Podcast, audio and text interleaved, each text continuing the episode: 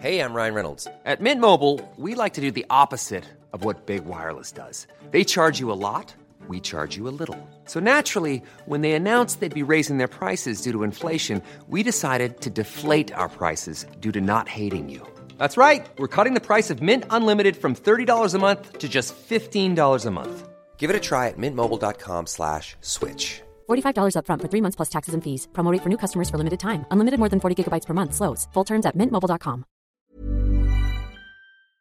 Heraldo Radio, con la H que sí suena y ahora también se escucha. Inicia. Heraldo Noticias de la tarde con Jesús Martín Mendoza. En Heraldo Radio.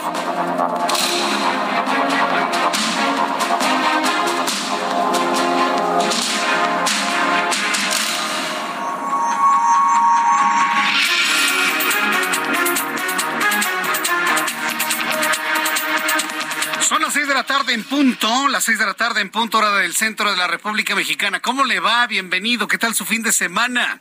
Me da mucho gusto saludarla a través de los micrófonos del Heraldo Radio en toda la República Mexicana. Hoy es lunes, 12 de septiembre de 2022. Estamos iniciando la semana que nos mete, digamos, ya a las fiestas patrias, nos mete ya a la mitad del mes de septiembre. Y bueno, yo en lo personal siento que a estas alturas del año el tiempo se está yendo de volada. Así que como siempre le digo, súbale el volumen a su radio, que le tengo la información más importante hasta este momento. Yo soy Jesús Martín Mendoza y le acompaño con dos horas de información. En primer lugar, le informo. La Fiscalía General de la República solicitó emitir una ficha roja a la Dirección General de Asuntos Policiales e Internacionales Interpol para la búsqueda de Cristian S., presunto dueño de la mina El Pinabete en Coahuila, donde el pasado 3 de agosto quedaron atrapados y murieron 10 mineros. Más adelante le voy a dar todos los detalles de esta investigación que ya trasciende a nivel federal en la búsqueda del dueño de la mina en Sabinas, Coahuila. Le informo que una jueza de distrito de la Ciudad de México ordenó a la Secretaría de Educación Pública y otras dependencias restaurar el programa Escuelas de Tiempo Completo. Ya es una orden judicial. Se tienen que restablecer las escuelas de tiempo completo con todos los beneficios y atribuciones para los niños. Se va, se tiene, la orden es restituir restaurar el programa Escuelas de Tiempo Completo como operaba antes del traslado al programa La Escuela es Nuestra. Por diversos problemas de salud, en más de este resumen, un juez federal dictó arresto domiciliario a Miguel Ángel Félix Gallardo, quien fuera líder del cartel de Guadalajara. Por su parte, la Fiscalía General de la República impugnó la decisión del juez intentando frenar la salida de Félix Gallardo de prisión. El juez determinó libertad inmediata en su hogar a uno de los implicados en la muerte de Kiki Camarena. ¿Por qué? Porque ya está grande, porque ya no ve de un ojo, porque tiene cataratas en el otro, porque ya no tiene un oído, porque, bueno, tiene mil problemas de salud, según lo informa el juez que ha determinado ya esta libertad, digamos, o prisión domiciliaria para Miguel Ángel Félix Gallardo. Y esta libertad o este envío a su casa o proceso en su domicilio, vamos a decirlo de una manera más... Eh, más puntual, sucede cuando tenemos una importante visita de los Estados Unidos. Se encuentra en México Anthony Blinken, secretario de Estado de los Estados Unidos. Hoy el presidente Andrés Manuel López Obrador se reunió con el secretario de Estado Anthony Blinken en Palacio Nacional. Por cierto, una reunión operada por Marcelo Ebrard. Marcelo Ebrard fue el que insistió y operó la visita con el presidente en Palacio Nacional porque en la Casa Blanca no lo tenían contemplado, no aparece en el itinerario de los Estados Unidos. El caso es que finalmente Anthony Blinken se reunió con el presidente mexicano. Marcelo Ebrard, secretario de Relaciones Exteriores, calificó la reunión de muy buena ya que se habló de inversiones y seguridad, reiteró que el tema de energía ocupó solamente el 5% de la reunión pues no se necesita más, ¿no? No se necesita más más que respeten lo que han firmado, punto ya. Con decir eso, se acabó. Muy buena la reunión, ha dicho Marcelo Ebrard, quien es personaje de la noticia el día de hoy. En estos momentos se realiza la segunda reunión del diálogo económico de alto nivel, donde participa Anthony Blinken, también participa la secretaria de Economía de los Estados Unidos, aparece también... Eh, Tatiana Cloutier, la secretaria de Economía de México. Por supuesto, aparece Marcelo Ebrard. En fin, un poco más adelante le voy a dar todos los detalles de este importante encuentro que se realiza el día de hoy en México. Y le informo que la Comisión Permanente del Partido Acción Nacional convocó una reunión para evaluar la alianza Va por México, tras la cual solicitaron con un respetuoso llamado a los legisladores del PRI para que voten en contra de la reforma de mantener al ejército operando operando en las calles de México hasta el año 2028. Vamos con tus compañeros reporteros urbanos, periodistas especializados en información de ciudad. Mario Miranda, en primer lugar, ¿en qué zona de la ciudad te ubicamos? Adelante, Mario. ¿Qué Martín? Buenas tardes. Pues continuamos en el eje central y Juárez, donde ya son más de 100 horas de bloqueo por alumnos de la Escuela Normal Rural Carmen Cetán, ubicada en el estado de Puebla. Los estudiantes han colocado lonas donde piden la destitución de los directivos de esta escuela, Hace unos momentos sostuvieron una plática con autoridades de gobierno que les ofrecieron una cita el día de mañana a las 10 de la mañana en las oficinas de la Secretaría de Educación Pública ubicadas en la Avenida Universidad, esto en la colonia Jopo. En estos momentos se encuentran realizando la negociación, están pláticas para ver si llegan a un acuerdo y retiran el bloqueo. Tenemos cortes a la circulación en la avenida 16 de septiembre y central, así como Fray Servando y el eje central. También se encuentra cerrada la avenida Juárez donde se activó un carril de contraflujo esto, eh, para que los automovilistas puedan circular en dirección hacia Paseo de la Reforma, así como la avenida Hidalgo. Jesús Martín, pues estaremos al pendiente de ver si llegan a un acuerdo y se retira este bloqueo, que ya son bastantes horas de que continúa cerrado eje central en la avenida Juárez. correcto, muchas gracias por esta información, Mario Miranda. Buenas tardes. Hasta luego, muy buenas tardes. Se está realizando en estos momentos en la Ciudad de México y los siguientes días, por supuesto, un operativo muy importante. Mucha atención a que nos escuchan en Valle de México, es decir, Ciudad de México, Estado de México y otras entidades que conforman la megalópolis. Para usted que nos escucha en otras partes del país y piensa visitar la Ciudad de México por las fiestas patrias en los próximos días, mucha atención con lo siguiente. Está totalmente prohibido el traslado y portación de material pirotécnico en el metro, en el trolebús y en todo el sistema de transporte público de la Ciudad de México. Está prohibido a partir del día de hoy que usted lleve palomas, palomones, cañones, cañoncitos, espantazuegras, todo aquello que signifique pirotecnia, está prohibido su ingreso al sistema de transporte colectivo, metro, trolebuses, cablebús, todo el sistema de transporte de la Ciudad de México. ¿Por qué? Porque existe el elevado riesgo de generar un problema, una explosión, algún accidente. Entonces, le aviso desde ahora, porque si alguien trae sus, sus eh, artefactos para divertirse, entre comillas, la noche del 15 de septiembre, debe usted saber que no se permite el transporte de ese tipo de productos en eh, estas opciones de movilidad en la Ciudad de México. Le platicaré de esto un poco más adelante aquí en el Heraldo Radio. Y bien, vamos a revisar la hora. Son las seis de la tarde con ocho minutos y escuche usted el Heraldo Radio. El amor inspira nuestras acciones por México. Reforestando la tierra, reciclando, cuidando el agua, impulsando a las mujeres y generando bienestar en las comunidades. Juntos somos Coca-Cola y contigo el amor multiplica. Bien, y continuando con toda la información, vamos a revisar qué es lo que sucedía un día como hoy, 12 de septiembre. 12 de septiembre, sí. ¿Qué pasaba un día como hoy en México, el mundo y la historia? Abraham Arreola. Amigos, esto es un día como hoy en la historia, 12 de septiembre 1504. Cristóbal Colón parte hacia España luego de conducir su cuarto viaje a América. 1847. Cerca de la Ciudad de México, en el marco de la intervención estadounidense, comienza la batalla de Chapultepec. En el año 1900, el físico alemán Max Planck presenta las bases de la física cuántica al formular que la energía se radia en unidades pequeñas separadas denominadas cuantos. En 1958 se presenta el primer chip. Y en 1959 se emite por primera vez la serie Bonanza. Amigos, esto fue un día como hoy en la historia. Muchas gracias. Gracias. Muchas gracias, Abraham Arriola, por las efemérides del día de hoy.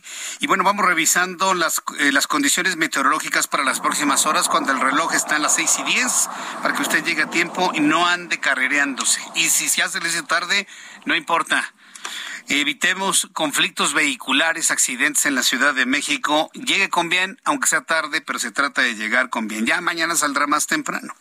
El Servicio Meteorológico Nacional, que depende de la Comisión Nacional del Agua, informa sobre un sistema de baja presión y el primer sistema frío. Lluvias puntuales torrenciales en Veracruz y Tabasco, además de intensas en el sur y sureste del país, así como en Campeche y en Yucatán.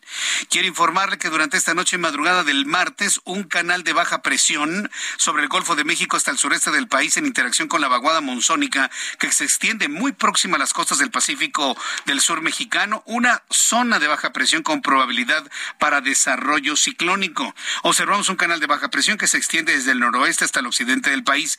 Ingreso de humedad y mire, interesante.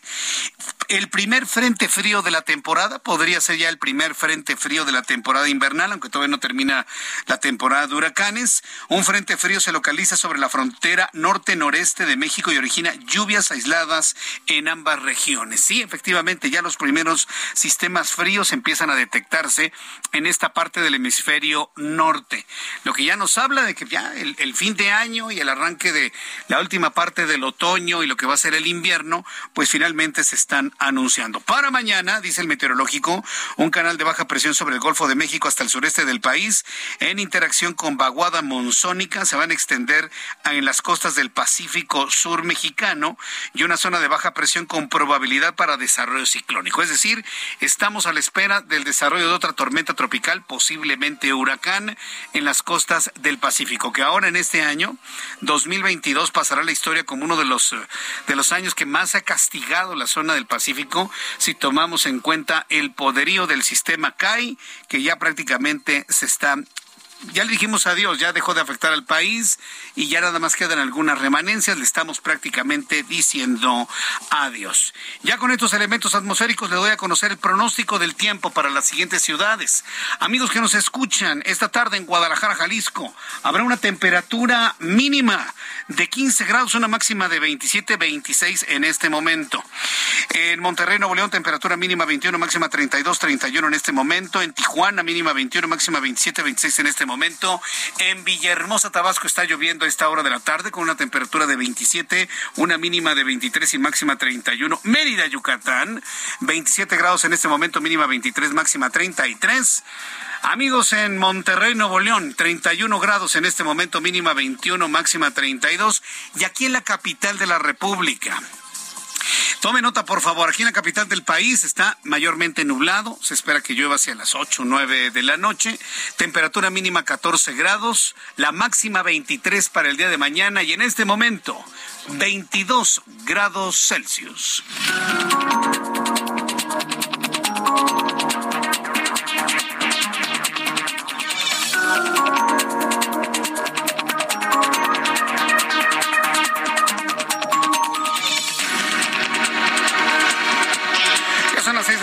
Con 12 minutos, las 6 de la tarde con 12 minutos tiempo del centro de la República Mexicana. Vamos a revisar las noticias importantes de este día. Y bueno, pues en primer lugar, informarle lo siguiente. Este lunes... El presidente de México se reunió con el secretario de Estado de los Estados Unidos, Anthony Blinken, en Palacio Nacional. Fíjese que ha sido una gira algo extraña, sobre todo porque el presidente hoy en la mañana, López Obrador, decía que no había una agenda definida ni de este lado ni de aquel lado. Sin embargo, bueno, pues aquel lado, la Casa Blanca dio a conocer el itinerario de Blinken y en el itinerario no aparecía una reunión con López Obrador. Resulta que sí hubo una reunión con López Obrador. Luego se estableció que la comida para que se le iba a ofrecer a Blinken iba a ser en la Secretaría de Economía. Finalmente no comió en Economía, comió con el presidente en Palacio Nacional. Es decir, todo el itinerario cambió.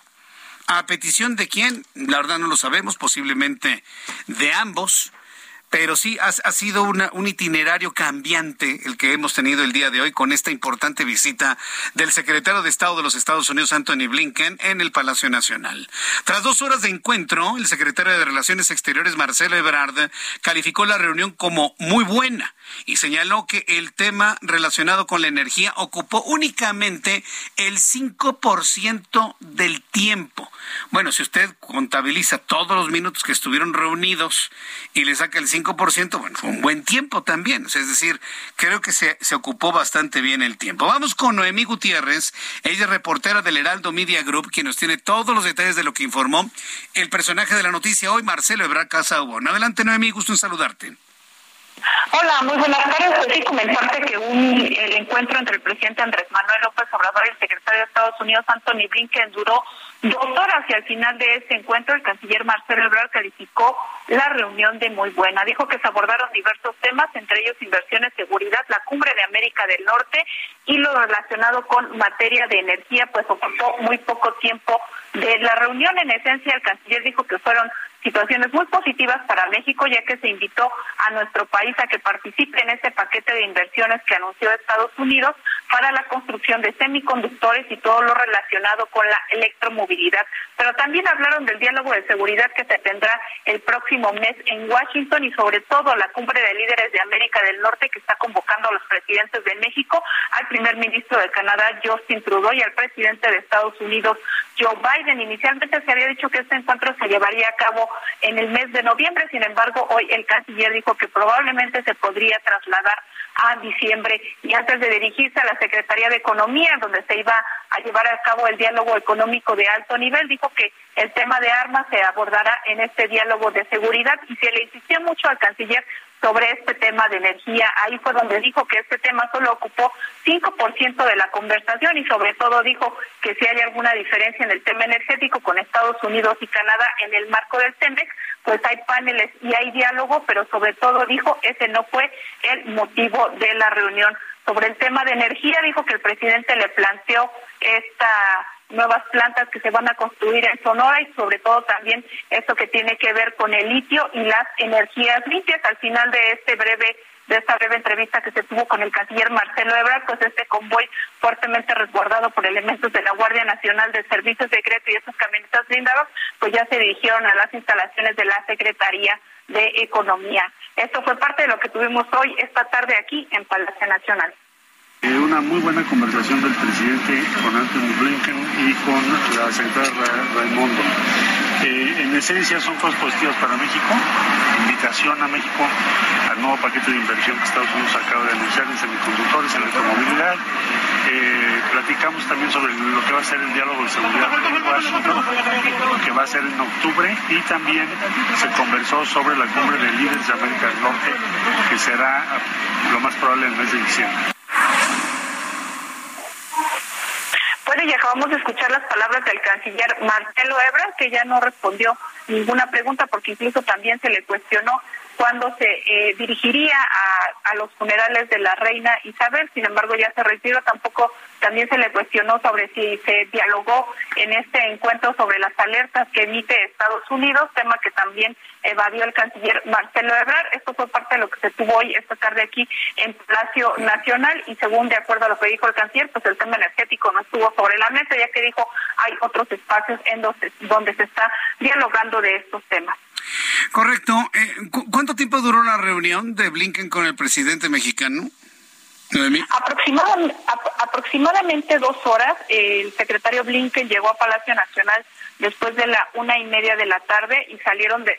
Se tenía eh, planeada que el canciller diera esta mini conferencia de prensa que al final fue una declaración a las 3 de la tarde, sin embargo el encuentro pues se alargó un poquito más, incluso también por eso se pospuso un poco, nada más se ajustó el tiempo para el diálogo económico de alto nivel ahí en las instalaciones de la Secretaría de Economía.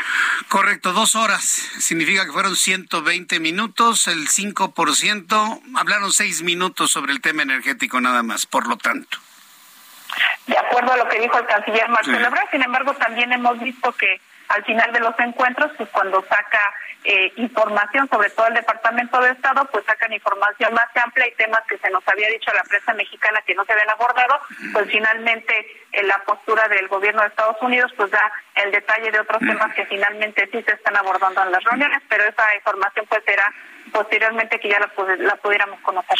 Muy bien, correcto. Pues eh, Noemí, muy interesante todo lo que nos has informado. Muchas gracias y que tengas muy buenas tardes.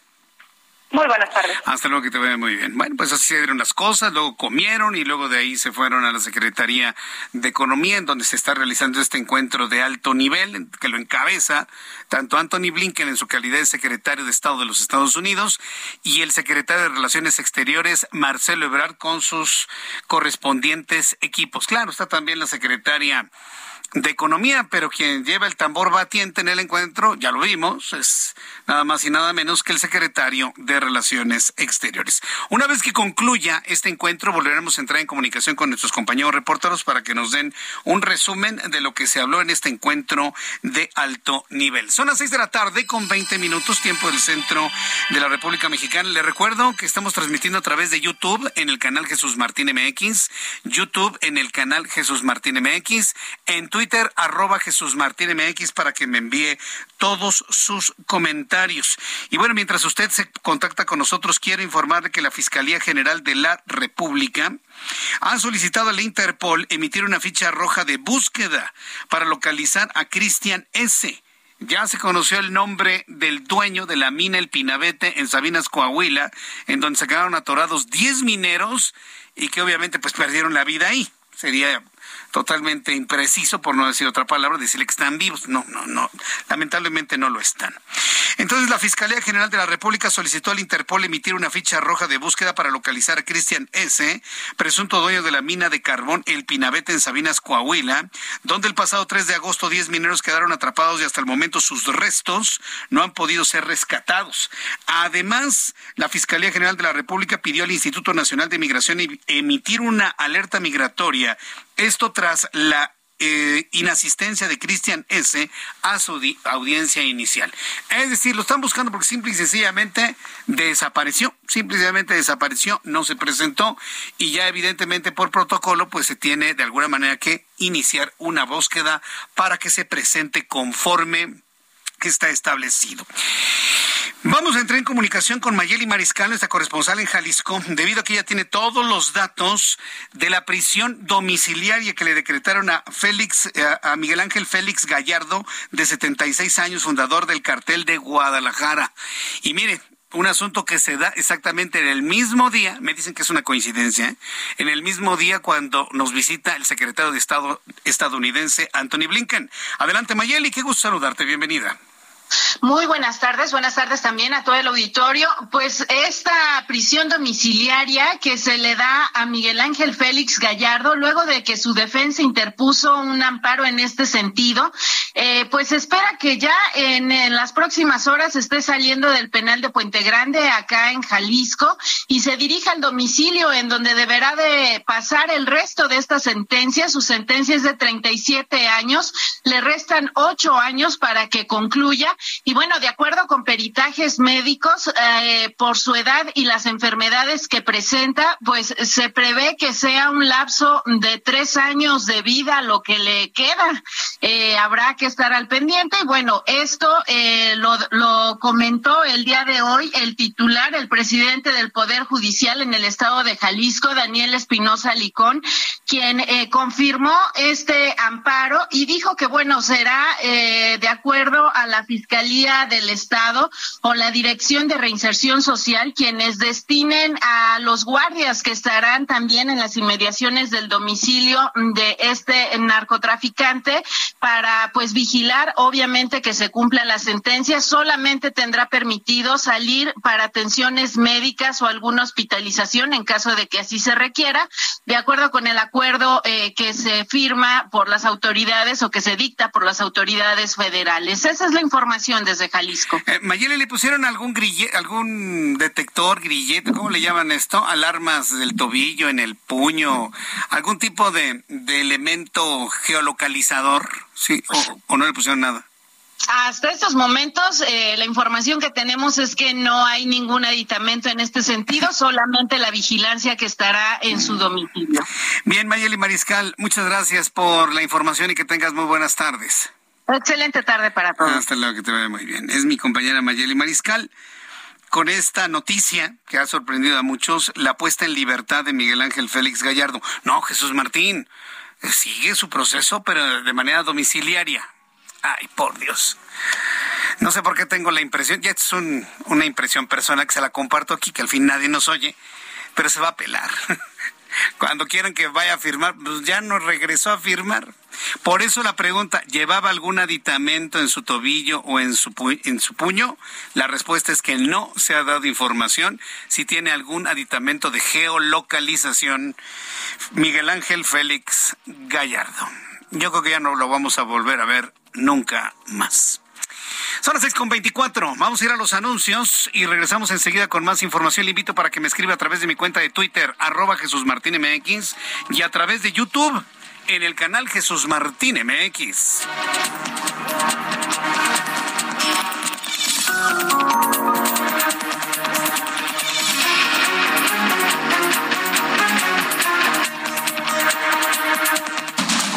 Escucha las noticias de la tarde con Jesús Martín Mendoza.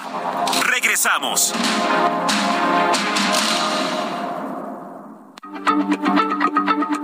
Heraldo Radio, la H se lee, se comparte, se ve y ahora también se escucha.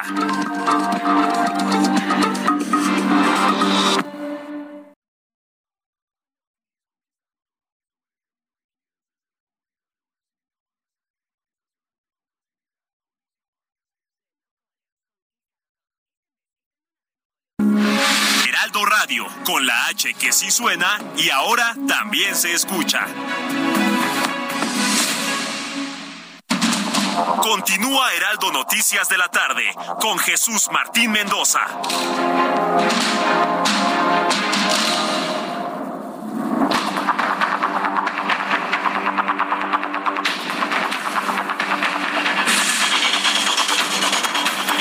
Ya son las seis de la tarde con 30 minutos, las seis de la tarde con 30 minutos, hora del centro de la República Mexicana. Me da un enorme gusto saludar a todas las personas que me están escribiendo a través de de, nuestra, de nuestro número de WhatsApp. Recuerden que desde la semana pasada hemos implementado nuestro número de WhatsApp, que es el 55 39 99 40 20. Es muy sencillo de aprender. 55 39 99 40 20. me están enviando un mensaje lo están, bueno, no me dice quién, ahorita le digo quién. Luego a veces tengo que ver el nombre en el número telefónico. Dice Capuchino, Agencia Digital Publicitaria. Bueno, pues saludos a Capuchino Digital. Gracias por escribirnos también. Para G. Pérez Reyes, muchas gracias por tu mensaje. Para Tere Hinojosa, gracias por escribirnos. Adriana, quien nos escribe desde Azcapotzalco. Ernesto Covarrubias, también muchas gracias. Bernabé Ramírez Monroy, gracias por comunicarse con nosotros. Enrique Prado, quien nos escribe desde Pachuca. También muy, muy, muy agradecidos. Antonio Antiveros me está escribiendo en este momento. Muchas gracias, mi querido Antonio, por lo que veo desde el Estado de México. Me está escribiendo Guillermo Gómez, dice que nos viene escuchando. Pues muchas gracias, Guillermo. Gracias por, por ese, esa elección para informarte todos los días. Marinés Rojas también. Marinés está en Twitter, está en YouTube y también está acá en WhatsApp. Eh, Ricardo Romero también nos está enviando saludos. Saludos desde la Bella Irosa, me, están eh, comentando. Eh, desde Tepozotlán, Rafa, Rafa desde Guadalajara. Muchas gracias, Rafa. Dice, adelantó el desfile en Guerrero. bueno, no es precisamente un desfile, ¿no?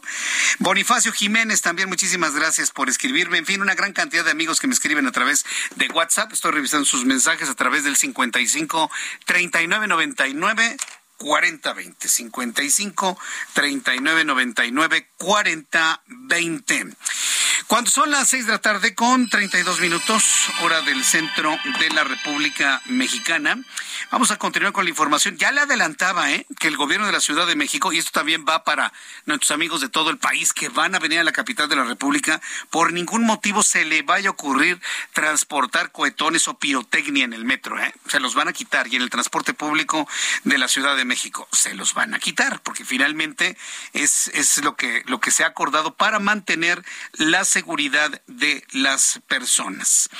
Bien, en otro de los temas que han, eh, de alguna manera impactado mucho el día de hoy, sobre todo una buena, a mí me parece que es una buena noticia. Yo quisiera saber qué entidad política de este país puede estar en contra de una escuela de tiempo completo. Una escuela en donde no se salga a la una, a las dos de la tarde, sino a las tres o cuatro o cinco de la tarde, dando la oportunidad a una mamá trabajadora o un papá trabajador de trabajar toda la mañana medio tiempo, recoger a su hijo ya bien comido, ya con su tarea hecha y para disfrutar la tarde. ¿Quién puede estar en contra de algo así? Bueno, yo sé de alguien que estuvo en contra y le quitó todos los recursos, pero ¿quién podría insistir en que esto no es necesario? ¿Quién? Por eso no ha visto reacciones, ya sabe de qué lado de la política mexicana, no hay reacciones. La jueza tercero de distrito en materia administrativa de la Ciudad de México ordenó, no, no le pidió, no le suplicó, no le solicitó, no le sugirió, no, no, no, no, no, le ordenó a la Secretaría de Educación Pública y otras dependencias restaurar el programa Escuelas de Tiempo Completo, tal y como operaba antes del traslado de sus objetivos al programa ahora que le llaman La Escuela es Nuestra, que no contempla tiempo completo. La organización Mexicanos Primero o promovió una demanda de amparo contra la desaparición del programa al considerar que el gobierno federal violó los derechos a la educación y alimentación de los niños que de los cuales eran beneficiarios. Mire, se le da derecho se le está dando derecho a las madres de familia a que puedan tener un trabajo mientras sus hijos están en la escuela. Salen ellas del trabajo, recogen a sus niños que además de tener un sistema en la primaria de calidad, vamos a verlo de esta manera, porque hay primarias que son muy buenas en el sistema público, debo decirlo. Además, a las dos de la tarde comen y comen bien y hacen su tarea y la hacen bien. Ah, pero como era un programa panista, por eso tuvo que desaparecer. Pero afortunadamente una juez ha determinado ordenar la reinstauración de este programa que, por cierto, hoy hablando en el Heraldo Televisión con nuestros amigos de Mexicanos Primero, bueno, establecieron que la, la, resolución de la juez se da en un momento preciso para incluir este tema dentro de la discusión presupuestal que se lleva a cabo en estos momentos en el Congreso mexicano.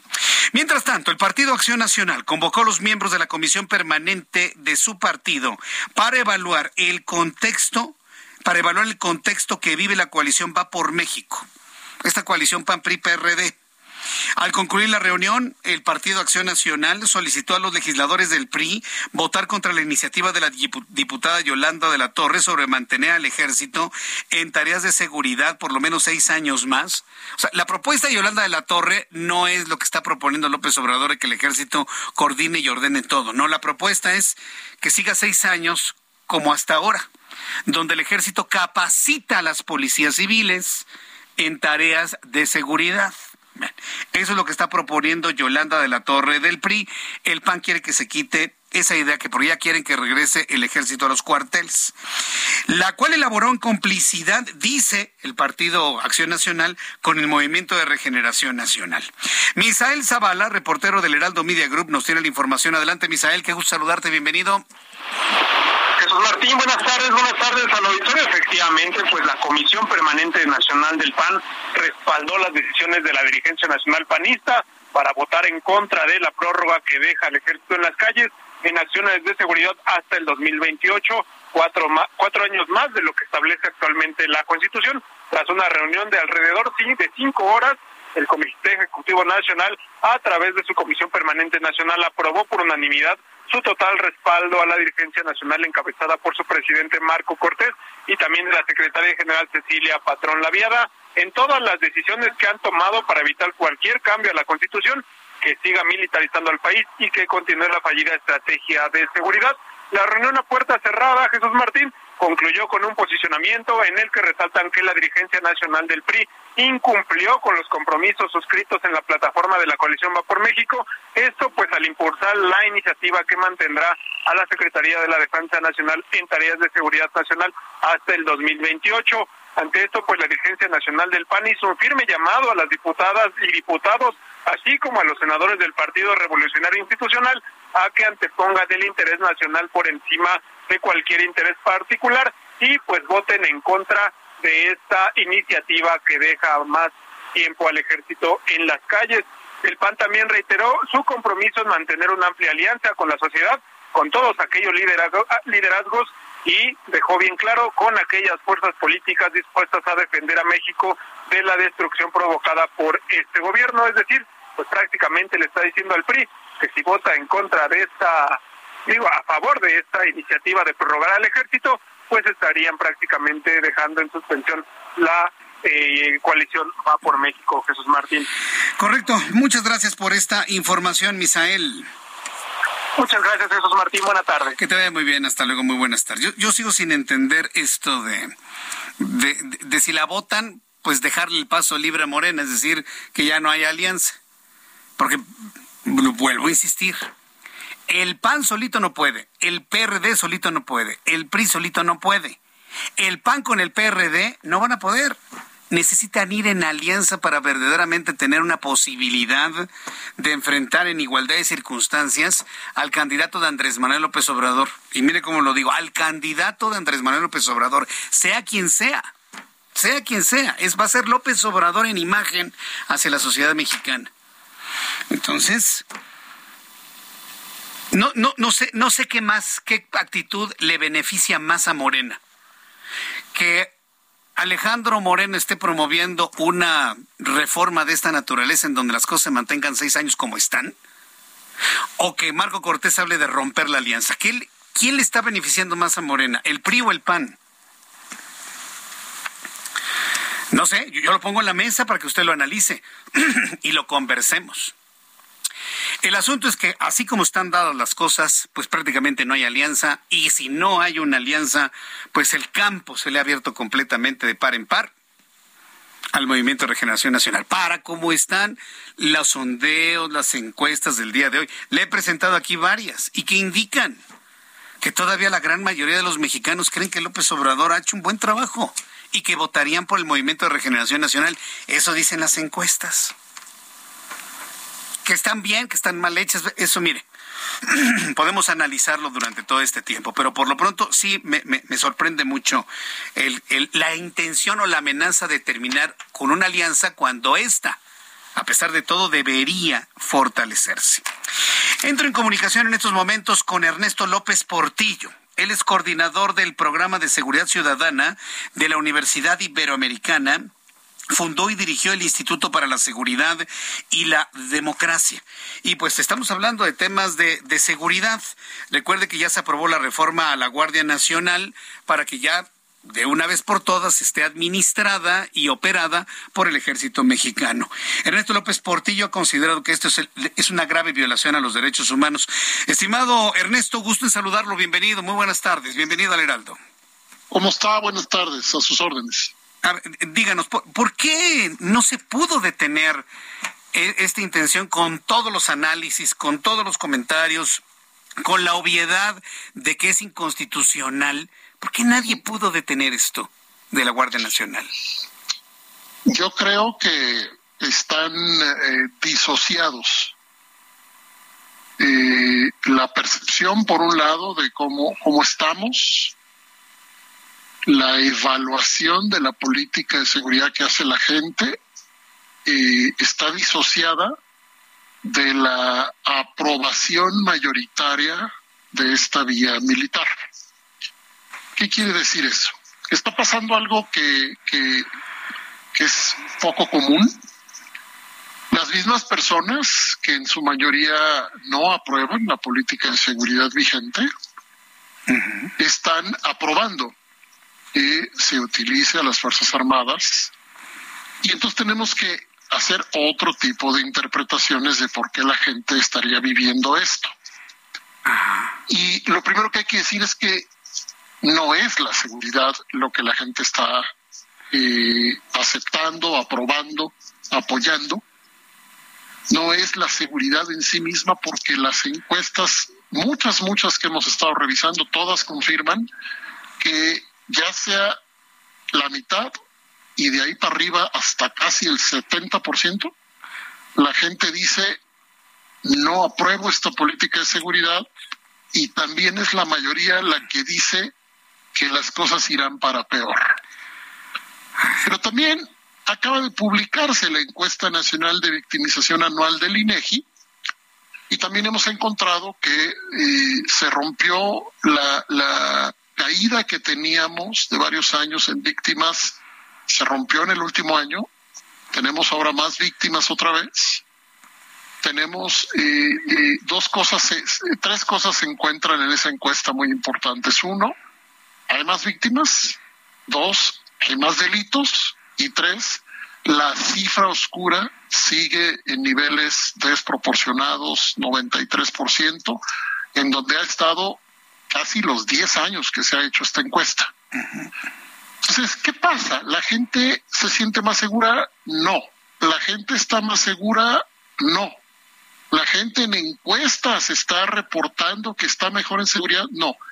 Y esa misma gente, repito, está apoyando las decisiones de este presidente para seguir adelante con la militarización. Usted puede estar seguro que si no hubiera esa popularidad de las Fuerzas Armadas, a su vez alineada con la popularidad del propio presidente, usted puede estar seguro que no se estaría avanzando, quizá, creo yo que para mí esto es bastante claro, no se estaría avanzando en una ruta en la que la gente reprobara completamente esa ruta. Incluso es una ruta del presidente, no es una ruta, la Guardia Civil es, la Guardia Nacional es civil en la Constitución y es militar en los hechos. Se disoció también eso. El presidente nunca creyó, según nuestro análisis, en una Guardia Civil, en una Guardia Nacional Civil. Y entonces esta ruta militar es popular, pero no corresponde a la evaluación de la gente respecto a cómo se siente, uno, y dos, cómo está en los hechos como víctima, como víctima de la violencia. La verdad es que ahora que, me menciona Ahora que me menciona Ernesto López Portillo, estos, estas encuestas en donde la gente en su mayoría reprueba esta forma de seguridad, pues yo, yo, yo, sigo sin entender por dónde van las encuestas. Digo, quiero saber por dónde van, obviamente, ¿no? Pero no puedo entender cómo algunas reprueban la gente reprueba la forma en la que se está haciendo la seguridad, pero por otro lado aprueban cómo se están haciendo las cosas en el gobierno. De verdad que no entiendo. No, es que no se está aprobando las políticas. No. No, no se está aprobando cómo se están haciendo las cosas en el gobierno. Hay que ver las encuestas con detenimiento. Quien quiera mirarlo, que mire la de su preferencia. Los periódicos de distintos colores, de distintas ideologías, los medios, las encuestas internacionales, todas coinciden hay reprobación de la política de seguridad. Entonces, no es que se apruebe la política, es una cosa, sí es compleja, sí es difícil de, descifrar.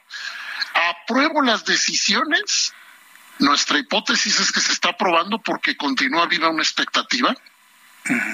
La gente sigue creyendo, millones y millones y millones siguen esperando con una expectativa, digamos, positiva, que esto se va a resolver, aunque la evidencia enseñe que esta no es la vía son, eh, fíjese usted, en palabras del, del, del, almirante, el, secretario de la, Marina, son 18 años, en sus palabras, esto lo dijo en el Senado, 18 años de presencia militar en las calles.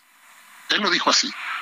Nosotros hemos estado 18 años en las calles. Entonces, ¿quién en este momento puede asegurar que la presencia militar en las calles reduce las violencias?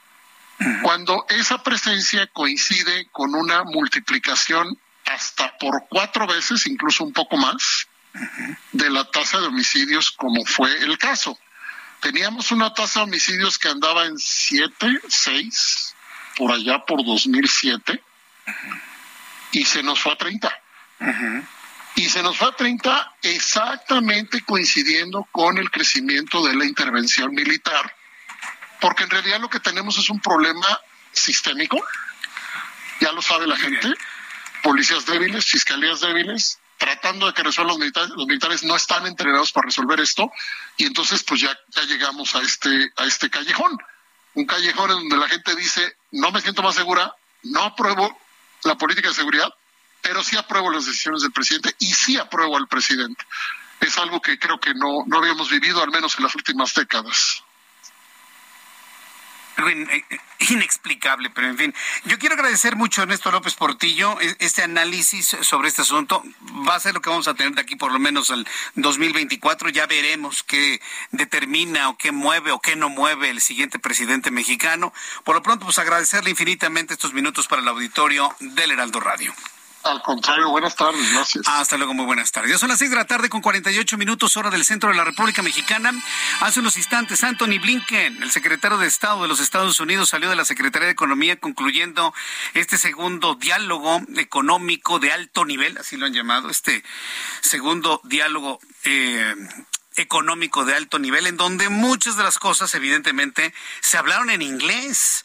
Estaba lleno de traductores y demás. Pero ¿sabe qué sería más adecuado? Que cada secretario de Estado, que cada funcionario, que cada persona que estuviese ahí en esta reunión, pues entendieran todo directamente del inglés y lo plantearan en inglés. Sí, para que no estemos con tantos traductores y terceros. ¿Qué tal si el traductor no entendió bien una cosa y y se entiende otra completamente distinta. De ahí la importancia de hablar inglés. Carlos Guillén, director de COEN México. Bienvenido, Carlos. Gracias, Jesús Martín. Es un gusto estar aquí contigo en tu programa. Igualmente, es, un buen gusto. Y mira, cada vez que vienes, hay un ejemplo claro en las noticias del por qué tenemos que hablar inglés. Totalmente de acuerdo, el idioma del futuro, más bien el idioma ya del presente, ¿no, Jesús Martín? Es el idioma de los negocios. Si tú quieres emprender un nuevo negocio en Estados Unidos, el poder viajar, interactuar a nivel profesional, a nivel empresarial, es necesario, yo diría urgente, hablar inglés. Y qué mejor con una institución que tú y yo, bueno, que tú nos conoces desde hace más de 10 años aquí en México.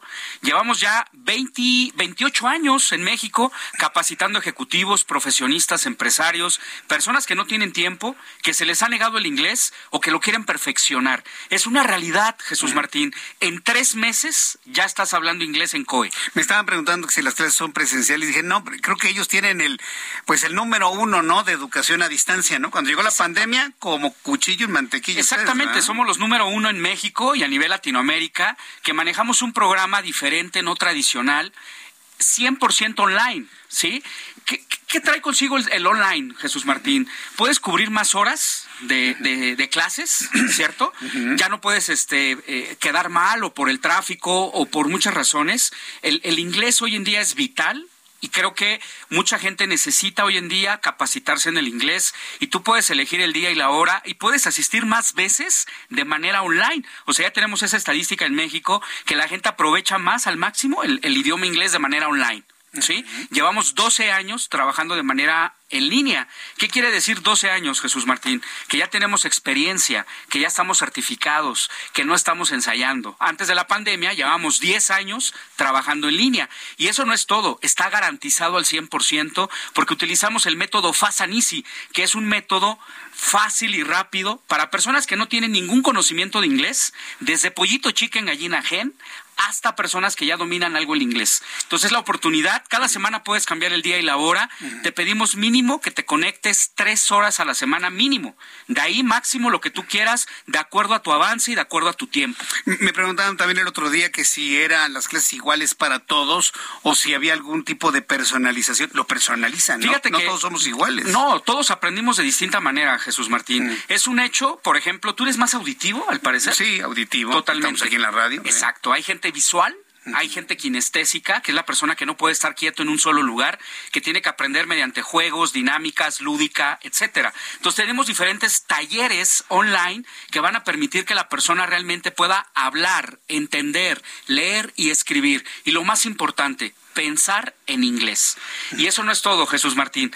De acuerdo a la, al canal de aprendizaje, si tú eres más visual o auditivo, vamos a quitar esos paradigmas del inglés. Mucha gente dice, el inglés no es para mí, no es lo mío, a mí no se me da, es muy difícil, no me gusta. Vamos a quitar el no se puede. Lo vamos a enfocar en un programa 100% conversacional 100% lúdico, donde realmente vas a poder aprender a hablar el inglés, que es muy diferente a un esquema tradicional. La escuelita de inglés, lista de verbos, el verbo to be, no te vi, y lo hacen tedioso y aburrido. Entonces, nosotros en COE realmente vas a hablar el inglés. Muy bien, eso, me parece muy bien. danos el número telefónico para que el público ya te empiece a marcar en este momento, porque le voy a decir una cosa. Hay personas que se detienen a hablar porque dicen, hijo, si hablo y no tengo dinero para pagar, usted por preguntar no se paga. Usted pregunte usted profundice, Carlos lo va a atender y ya se le convence, pues adelante, que estoy seguro que así va Exactamente, para la gente que está cansada de estudiar inglés y nada de nada, este es el momento, Jesús Martín. A ver, ¿cuál es el número? Es el número, es el 5555 020252. Muy fácil de aprender. 55 55 020252 55 55 0202 52 que te manden mensaje de WhatsApp WhatsApp, con la palabra inglés y vamos a festejar este 15 de septiembre ¿no? que, que, se, que se escuche de fiesta patria exactamente que se grite en inglés ¿no? con COE que aprendan inglés que todo México sea bilingüe ¿sí o no? aprender inglés irnos al otro lado y aprender inglés y ya empezar a capacitarse ¿no? que debo decirte que en todas partes del mundo gritamos viva México en gran español pero bueno, si lo podemos gritar en inglés. En inglés, yo pues, con COE, hablar inglés hoy en día es la oportunidad por la promoción de Fiesta Patria. Eso. Y bueno, es inglés, la palabra inglés, WhatsApp con la palabra inglés al 5555 020252. La promoción. Toda la gente que mande WhatsApp en este momento, mensaje de texto o llamada perdida. Una llamada perdida. Sí, también es importante. Le vamos a dar un 50% de descuento en todo el programa, Jesús Martín. Mitad de precio en todos los, en todos los pagos mensuales. Desde que inicia hasta que termina, no solo en la inscripción, sino en todos los pagos mensuales. Y las primeras 200 personas que ya estén ahorita whatsappeando la palabra inglés va a recibir por este por el día de la, del 15 de septiembre cero inscripción en todos los meses. Muy bien. Y solamente plan familiar 2 por 1. El número telefónico. 5555 020252. ¿Sabes qué es lo más difícil para aprender inglés? Sí. Es tomar la decisión, mandar ya tu WhatsApp. ¿A qué número, Jesús Martín? El, es el 5, a ver si me lo aprendí, ¿eh? 5555 0202 52. Yo le voy a pedir a usted que marque por preguntar no pierde nadie. A lo mejor puede usted encontrar el nuevo camino que estaba esperando. Y también en línea. De hecho, desde el celular puedes bajar la, la, la aplicación de, de WhatsApp con eh, COE sí. al 5555-020252. Gracias, Carlos Guillén. Escucha las noticias de la tarde con Jesús Martín Mendoza. Regresamos. Heraldo Radio, con la H que sí suena y ahora también se escucha.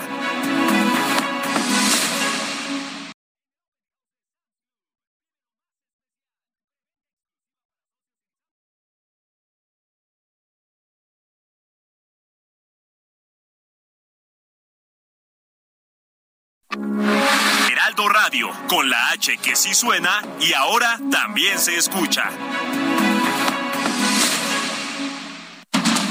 Continúa Heraldo Noticias de la tarde con Jesús Martín Mendoza.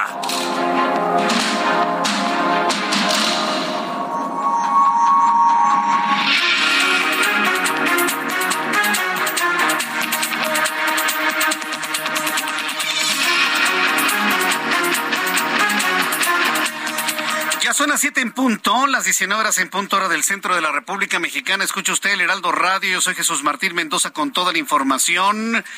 La información importante de las últimas horas en este resumen y en todo el país informarle que ahora es Veracruz. Ya fue Jalisco, ya fue Durango, ya fue Baja California, ya fue... Eh, bueno, ya todas las entidades donde de repente queman camiones, ya hay balaceras y de repente así como que hay una intencionalidad para que veamos esto. Ahora está sucediendo en Veracruz. Esto mismo que vimos en Durango, en Jalisco, en eh, Baja California y otras entidades, ahora está sucediendo en Veracruz, de manera concreta en, Oris, en Orizaba. Se está reportando una balacera y persecución en la zona centro de Orizaba. En Veracruz ha activado el código rojo. Medios locales como Iberacruz, fuerte balacera en la zona centro de Orizaba esta tarde, lunes 12 de septiembre. Conexiones en Veracruz, intensa movilización de diversas fuerzas de seguridad se ha suscitado ante balacera que duró más de una hora y que ha causado terror en el centro de, de Veracruz. Información en curso está informando Conexiones de Veracruz, quien comparte este, este sonido.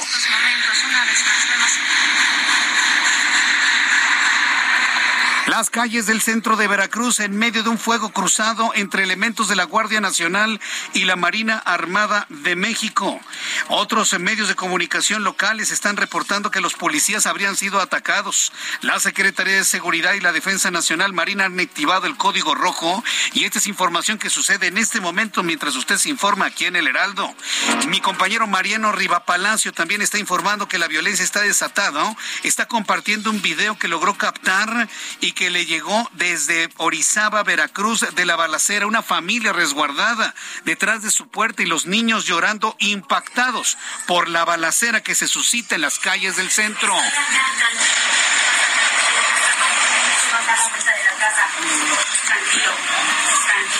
Las mamás y los papás llamando a la tranquilidad a sus pequeños hijos quienes se encuentran resguardados en su casa.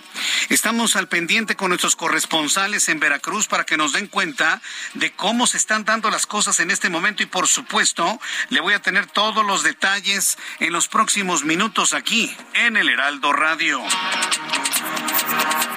Más de este resumen de noticias, le informo que Ricardo Anaya, ex candidato presidencial, dijo el día de hoy que el crimen organizado ya le habría tomado la medida al gobierno nacional, al gobierno del presidente mexicano, porque cada que se realiza un operativo los criminales realizan quemas de vehículos particulares y camiones, cierran carreteras, retan, amenazan y se burlan de los elementos del ejército, además de matar personas civiles. Fíjese, este mensaje de Ricardo Monrea, de Ricardo Anaya, perdón, de Ricardo Anaya, el panista, el ex candidato presidencial, se dio horas antes de lo que está ocurriendo en Veracruz se dio a conocer horas antes de lo que está ocurriendo en Veracruz y como si hubiese sido una especie de presagio le tendré información de lo que sucede en Orizaba en unos instantes más. Mientras tanto, el político regiomontano Patricio Pato Zambrano denunció vía redes sociales a un elemento de la Guardia Nacional quien presuntamente le intentó quitar el teléfono celular con el cual el funcionario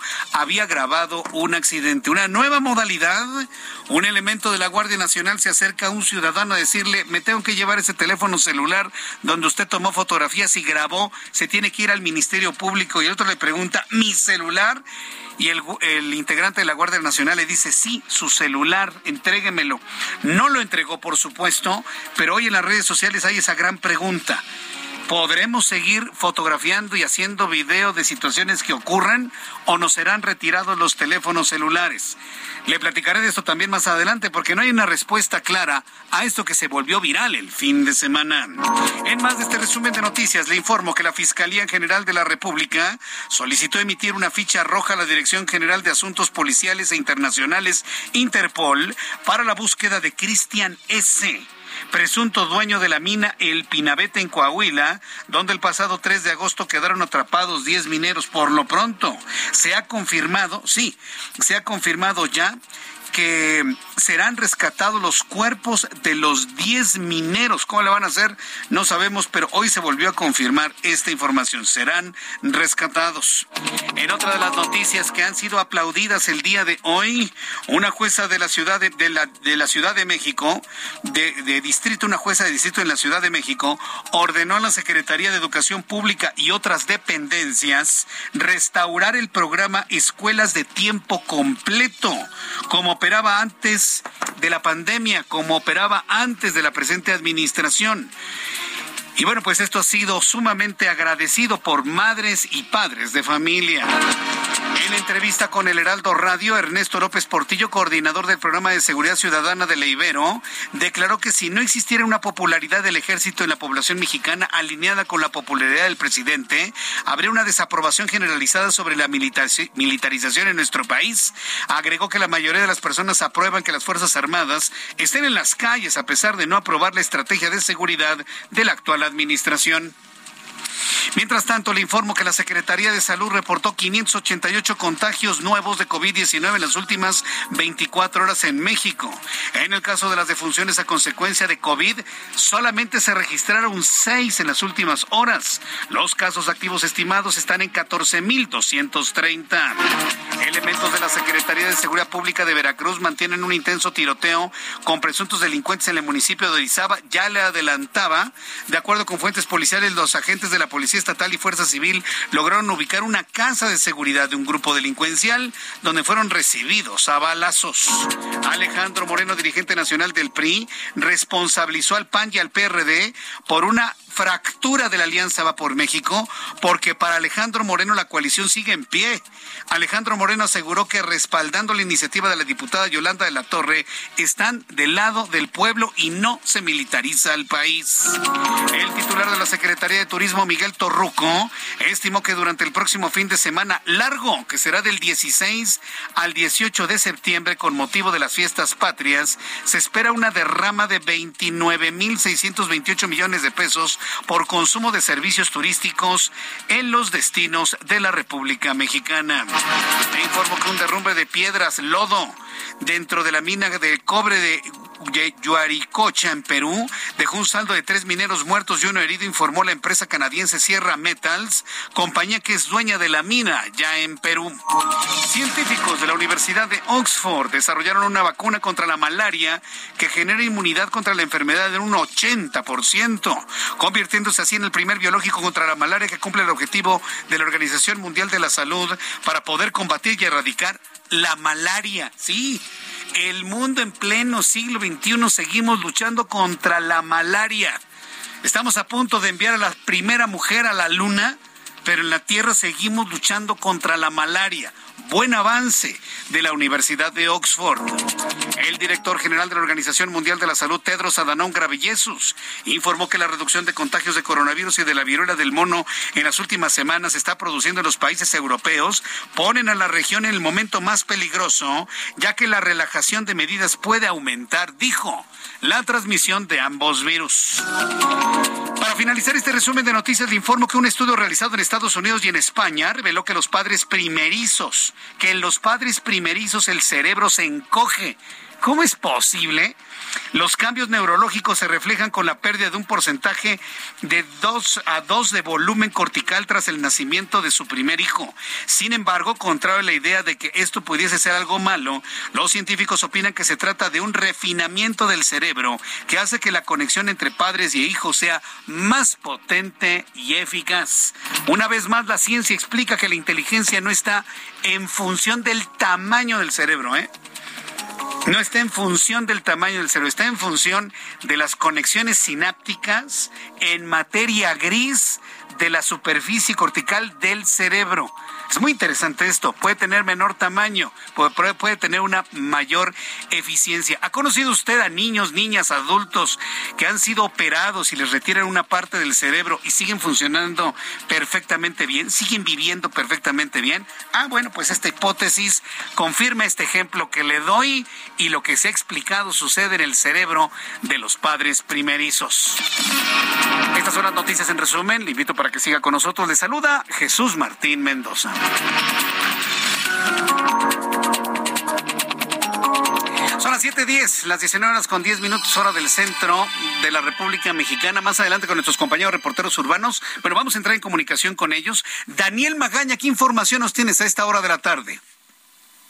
¿Qué tal, Jesús Martín? Muy buenas tardes. Pues una tarde nublada, pero aún sin lluvia en la zona sur de la ciudad, concretamente en la zona de la calzada tasqueña, para las personas que avanzan pues de la zona centro de esta alcaldía de Coyoacán y utilizan Miguel Ángel de Quevedo, posteriormente en la zona de Tasqueña para poder incorporarse hacia la avenida Canal de Miramontes, carga vehicular prácticamente antes de Tlalpan, pues circulación a vuelta de rueda en todas las inmediaciones de la central de autobuses del sur, a partir de Miramontes, quien se traslada hacia la colonia Paseo de Tasqueña, el avance mejora incluso para poder incorporarse hacia la zona del eje 3 Oriente en dirección hacia la zona de Cafetales. El eh, reporte Jesús Martín.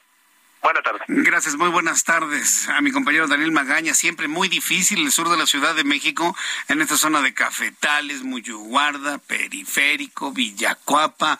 Muy, muy, muy complicado. Alan Rodríguez, gusto en saludarte. ¿En dónde te ubicas tú?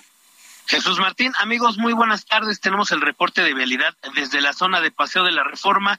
Ya presenta asentamientos entre el cruce con Lieja y la avenida de los Insurgentes. En el sentido contrario, a partir del cruce con Río Tíber hasta la zona de Auditorio Nacional. El avance es constante, sin embargo, superando este punto y hasta la zona del periférico comienza a registrarse ya bastante carga. Por otra parte, la zona de periférico, carriles centrales con carga desde el cruce con Paseo de la Reforma hasta la zona de Legaria y avance lento desde la zona de Palmas hasta el cruce con la avenida de los Constituyentes. Es el reporte que tenemos. Muchas gracias por la información, Alan Rodríguez. Continuamos al pendiente, buenas tardes. Continuamos al pendiente. Y vamos con Mario Miranda, así lo tenemos. Vamos con Mario Miranda. Él ha llevado el seguimiento de este bloqueo en la avenida Eje Central y la calle de Francisco y Madero, donde no pasa absolutamente nadie. Mario Miranda, ya son varias horas. ¿Cuántas llevas ahí cubriendo este bloqueo, Mario?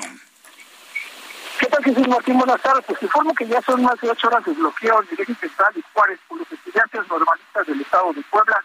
Continúan las negociaciones con las autoridades de gobierno, ya que no aceptaron la reunión para el día de mañana en las oficinas de la Secretaría de Educación Pública que se encuentran ubicadas en la Avenida Universidad.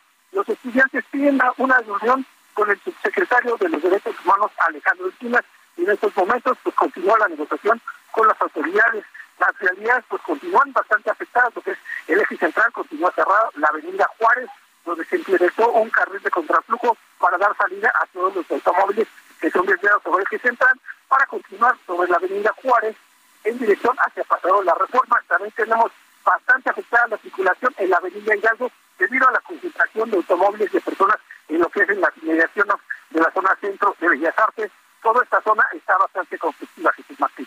Bien, sigue cerrado entonces eh, toda esta zona de la Avenida Juárez y Eje Central Lázaro Cárdenas. Así es, Jesús Martín, sigue cerrado el eje central y la avenida.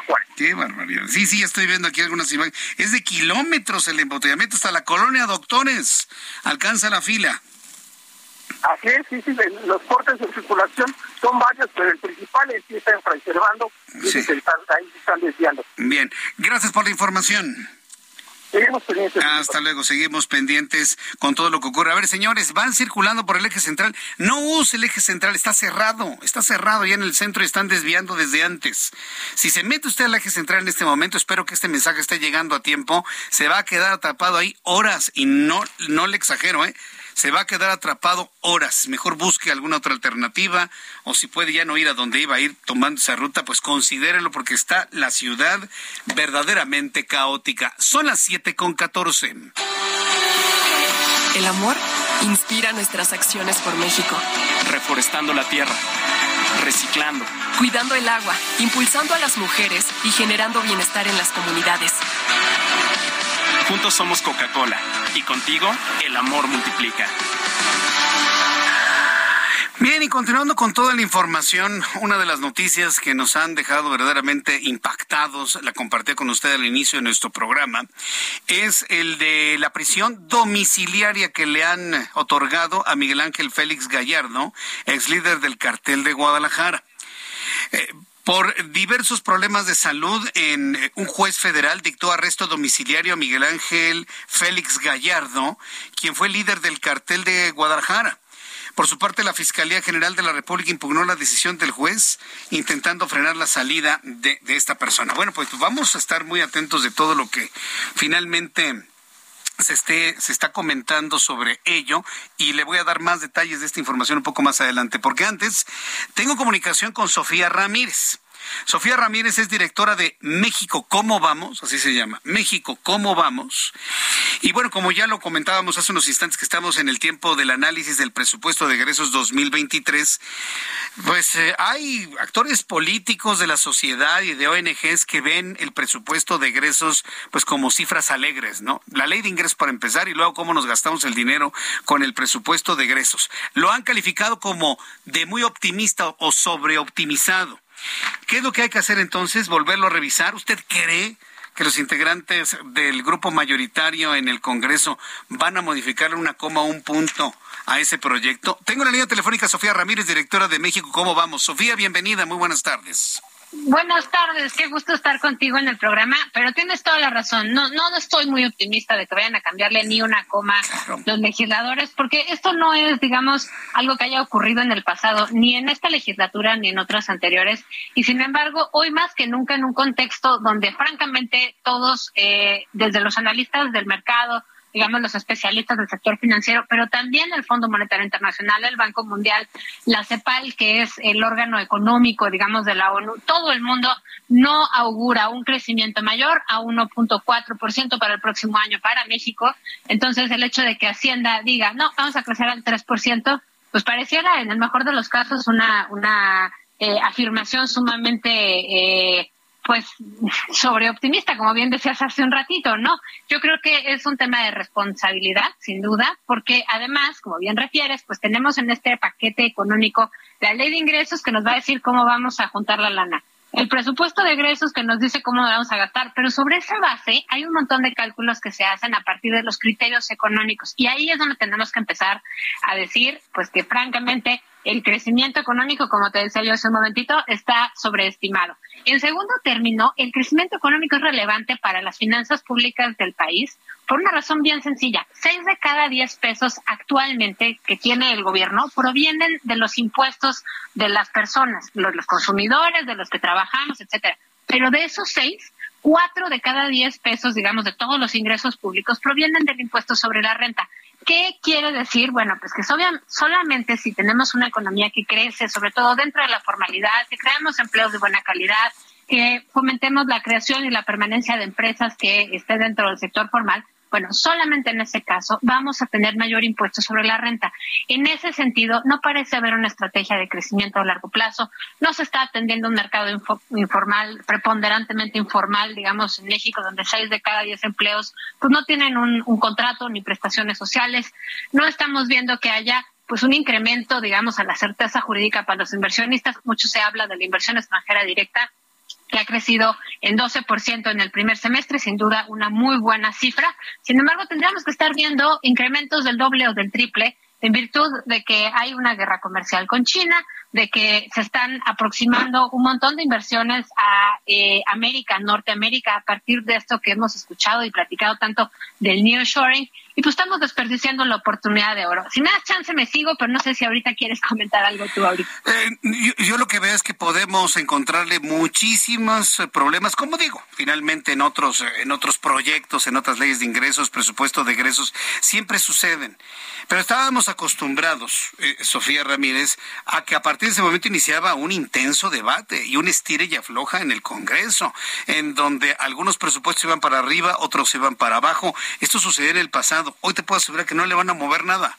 Mientras más pasa el tiempo, menos Morena contradice al presidente mexicano. Y eso está de preocuparse, porque la oposición solita parece que no puede mover el timón del barco. No, estoy de acuerdo contigo, Jesús, pero mira, yo, yo creo que hay que atendernos. Eh, hay que acercarnos a los datos. Y me voy a permitir darte un dato. Es tradición, digamos, que más o menos el 85-87% de los egresos que pensamos eh, gastarnos se financian con... Sí. Bueno, se, nos fue. A ver, este, mm, perdí la comunicación en estos momentos, sorprendente, ¿no? Se fue, ¿verdad? El número celular. Sí, bueno, estoy nuevamente contactando con Sofía Ramírez, directora de México, ¿cómo vamos? Y bueno, pues evidentemente eh, está haciendo una observación y un análisis de todo lo que incluye el presupuesto de egresos para el año que entra, en donde pues no nada más ella, ¿eh? sino diversas organizaciones, inclusive políticos de oposición, han visto, han visto que hay cifras, es decir, alegres. Pues es muy fácil, ¿no? En un presupuesto es decir, Vamos a crecer al 3%. ¿Por qué? Pues porque así lo dice el presidente. No, no, no, no. Se tiene que hacer un análisis de, todo lo que ha ocurrido y el crecimiento económico en nuestro país con base en nuestras relaciones comerciales de exportaciones, importaciones y demás. Y se llega a un nivel de, de crecimiento que, como nos ha dicho Sofía, no va a rebasar el 1.5% el año que entra. Aquí estamos de regreso. Sí, entonces no, nos decías una vez que me decías que estabas de acuerdo en que no va a haber ningún tipo de debate ahora ¿eh? en, la Cámara de Diputados. A ver, platícanos. Creo, que hay que ceñirnos a los datos. Ahí es donde yo estaba eh, ahorita clavando. Y lo que, lo que te quería comentar era, hay distintos rubros donde con independencia de, de si creemos que los legisladores tienen o no un deber constitucional, que lo tienen, eh, creo que es importante que nos remontemos a la data. Y la data nos dice que hay 1.2 billones de pesos que se tienen que financiar de alguna forma, que es la diferencia entre los ingresos y los secretos que está proyectando la Secretaría de Hacienda en este paquete económico que entrega a el jueves pasado y realmente es un número récord, es un número que equivale a 3.6% del PIB. El año pasado era equivalente al 3.1% del PIB, era bastante menor el diferencial, pero sobre todo era bastante menor en el monto porque eran solo 840 mil millones de pesos. Yo sé que suena como un montón de dinero, lo es, pero al final lo que hemos visto es que esta administración se ha dedicado a eh, financiar este diferencial, más bien a cerrar este diferencial entre los ingresos y los egresos de una manera sumamente pragmática y no necesariamente de la mejor forma para las personas. En concreto, hay varias formas de financiar el diferencial. Puedes emitir deuda, que digamos es lo que se espera que ocurra. Sin embargo, recordemos que uno de los compromisos en la toma de posesión de Andrés Manuel López Obrador fue que no iba a incrementar ni los impuestos ni la deuda como porcentaje hasta ahorita he visto que ha cumplido bastante bien en ese punto y lo que hemos visto este año es que pasamos de la austeridad republicana a la pobreza franciscana haciendo recortes en todo el gasto que se puede recortar. ¿Qué quiere decir? Que no puede recortar. CFE no puede recortar eh, otros rubros, digamos, como el, pago eh, de las, el costo financiero la deuda, digamos, los intereses y demás. Hay rubros que sí puede recortar programas sociales, programas en salud, en educación, en seguridad. Creo que hay que estar muy pendientes en el momento en el que empecemos a ver la tijera de Hacienda, eh, estemos muy claros de que no nos tijereten en las prioridades para la gente. Vamos a verlo. Si, precisamente yo estoy viendo a ver de qué manera le van a dar recursos a las escuelas de tiempo completo, ahora ya con, con la juez que acaba de determinar que hay que regresarlas. Eh, tenemos que estar, pero con las antenas bien puestas ¿eh? para todos los temas que se van a generar sin duda alguna, Sofía. Jesús, yo creo que hay que estar sumamente pendientes, sobre todo de los órganos autónomos. Si me permites, el INE en esta ocasión, dado el eh, debate que hubo en términos jurídicos y el amparo que ganó en el Poder Judicial para que por lo menos el legislativo tuviera que motivar y fundar debidamente los recortes que se le hicieran a ese órgano autónomo, pues no vayan a ocurrir el próximo año. Tenemos una elección enorme en puerta y bueno, pues habrá que estar muy pendientes. Correcto, pues muchas gracias Sofía Ramírez por este análisis de cómo ves el presupuesto para el año que entra. Gracias por esto y volveremos a platicar una vez que avance estas decisiones en la Cámara de Diputados. Gracias. A ti, hasta luego. Hasta pronto, que te vea muy bien. Quiero agradecer mucho a nuestros amigos que me siguen escribiendo a través del 55 39 99 40 20. Francisco, me escribes de Tultepec, muchas gracias, Francisco. Gabriel Cuevas, de la alcaldía Benito Juárez. Tere, me está comentando sobre la balacera en Orizaba. Orlando Reyes, me reporta tráfico habitual en Calzada de la Virgen. Marco Gasca, muchas gracias. Victoria Chávez, nos escribe desde Camden, Carolina del Sur, en los Estados Unidos. Nicolás Sánchez Espinosa, gracias, Nicolás, por los saludos saludos. Arturo Andrade, gracias Arturo Andrade. ¿Sabe quién me está escribiendo a través del 39 99 40 20? Saúl Rabiela. ¿Sabes qué, Saúl? Yo pienso que tú eres fan de Closet. No te pierdes un programa, pero ¿sabes qué? Me, me, gusta mucho cuando me escribes a través de cualquier plataforma. Saludos, Saúl. Vamos a ir a los anuncios y regreso enseguida con más aquí en el Heraldo Radio. Escucha las noticias de la tarde con Jesús Martín Mendoza. Regresamos.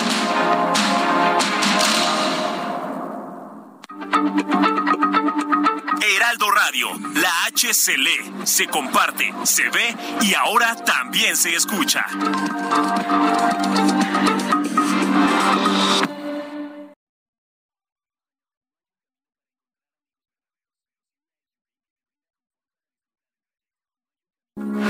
Heraldo Radio, con la H que sí suena y ahora también se escucha. Continúa Heraldo Noticias de la tarde con Jesús Martín Mendoza.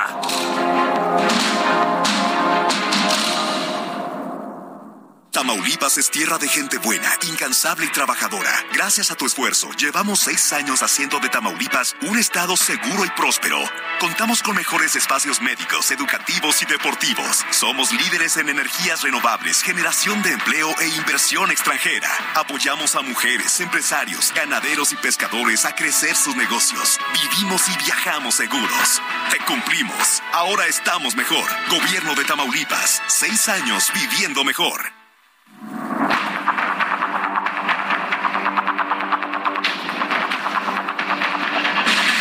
Son las 7 con 31, 19 horas con 31 minutos hora del centro de la República Mexicana. Me escribe José Olvera Mendoza. Muchas gracias, José. Dice Dios te bendiga. Y duro contra los defensores de la delincuencia organizada. Gracias, José Carmen Olvera Mendoza, quien me está escribiendo. Mercy también, muchas gracias. Donato Gutiérrez. Capitán Picard Es usted un desesperado, se lo tengo que decir. Si es que me escribe el capitán Picard, que ya saben quién es el capitán Picard. ¿Eres un desesperado, mi querido amigo? Ahí andamos poco a poco contestando, afortunadamente, los cientos, y no exagero, es literal, los cientos de mensajes que me llegan a través de 3999 4020. Claro, el 55 antes. 55 3999 40 20. Bien, vamos a revisar la información que se está generando en Orizaba, Veracruz. Estamos hablando ya, según estos cálculos, de al menos dos horas de enfrentamiento de balaceras. Se habla de la ubicación de una casa de seguridad en donde los elementos de la Guardia Nacional habrían sido recibidos a balazos. Vamos con nuestro corresponsal en Veracruz, Juan David Castilla, quien nos tiene más información de lo que ha ocurrido en los últimos minutos. Adelante, Juan David. Muy buenas tardes, Jesús Martín, te saludo con mucho gusto del estado de Veracruz. Lamentablemente se desató la violencia en esta entidad, Jesús Martín, en la zona centro de esa entidad veracruzana. La tarde de este lunes se registró un enfrentamiento armado entre presuntos delincuentes y policías, esto en el municipio de Orizaba, como bien lo comentabas, una situación que ha alarmado por horas a la población veracruzana. En redes sociales podemos observar algunos videos que circulan eh, en que se escuchan las detonaciones de arma de fuego, donde se observa también a la gente corriendo tratando de resguardarse.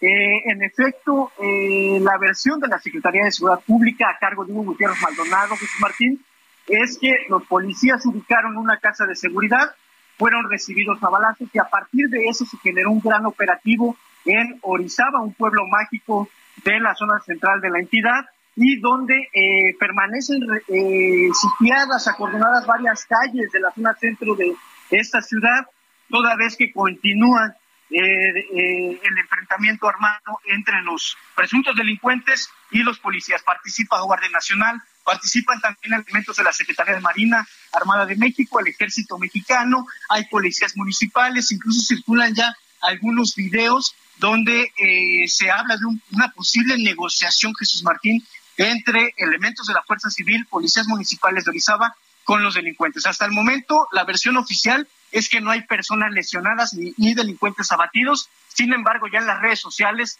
está circulando otra información, Jesús. Correcto, bueno, pues nos mantenemos al pendiente, Juan David Castilla. Gracias por la información, hay que cuidarse por allá. Cualquier novedad, volvemos a entrar en comunicación. En este momento sigue sitiada la ciudad, ¿verdad? Y con camiones y vehículos incendiados. Una escena que extrañamente hemos visto muy parecida en otras partes del país. Jesús Martín, sí, eso se me estaba pasando comentarte. Hay eh, un, un tráiler fue incendiado en la zona de Ixtaxotitlán también se habla de que fue incendiar una gasolinera en el municipio de Fortín. Esto es en la misma zona centro de la entidad. Además, también comentarte que el gobierno municipal de Orizaba está decretando la suspensión de clases eh, para, para el siguiente día, o sea, mañana, toda vez que la violencia continúa en esta zona. Correcto. Esto es muy importante, decir a los padres de familia en Orizaba que se ha determinado suspensión de clases en Orizaba, Veracruz debido a la intensidad de la violencia que se ha registrado en las últimas horas. Antes de, de, terminar el programa y si tenemos algo nuevo, volvemos a entrar en comunicación contigo, Juan David. Muchas gracias por la información. Claro que sí, Jesús Martín, estaremos pendientes. Hasta luego, que te vaya muy bien. Están circulando videos verdaderamente dramáticos y espeluznantes. El, el, video que tengo en este momento, calles del centro de Orizaba, una mujer corre por la cebra peatonal mientras un elemento del ejército mexicano, mire, a mí me había tocado verlos así en ejercicios, pero nunca en combate. Los había visto en ejercicios, pero nunca en combate está completamente en cuclillas con la mira de su arma pidiendo a la gente a la pared, a la pared, a la pared mientras escuchan las detonaciones en el fondo. Esta es la realidad que está viviendo México en Orizaba. Corre la mujer, los balazos escuchan, el hombre en posición de combate todo el mundo a la pared, todo el mundo a la pared, por favor. Y está en posición de combate mientras hombres y mujeres se tiran completamente al suelo junto a las jardineras del centro de la ciudad de Orizaba. Y este elemento del ejército lo puede ver a través de YouTube, se lo estoy compartiendo, precisamente en posición de combate, listo para poder disparar en caso de que sea necesario. Estas escenas en la ciudad de Orizaba, Veracruz. Son las 7.36 hora del centro de la República Mexicana. ¿Qué momento? Es información en desarrollo, que en cualquier momento le tengo más datos de lo que ocurre allá. En la línea telefónica, la senadora Kenia López Rabadán, senadora por el Partido Acción Nacional. Y bueno, pues la hemos invitado para platicar. Hijo, podemos platicar de todo, ¿no, Kenia? Digo, te invité para lo del presupuesto 2023 y que ya está preparando el Partido Acción Nacional la impugnación a la reforma de la Guardia Nacional. Pero mira nada más las cosas que están pasando en Orizaba. Kenia, una primera impresión, por favor, senadora.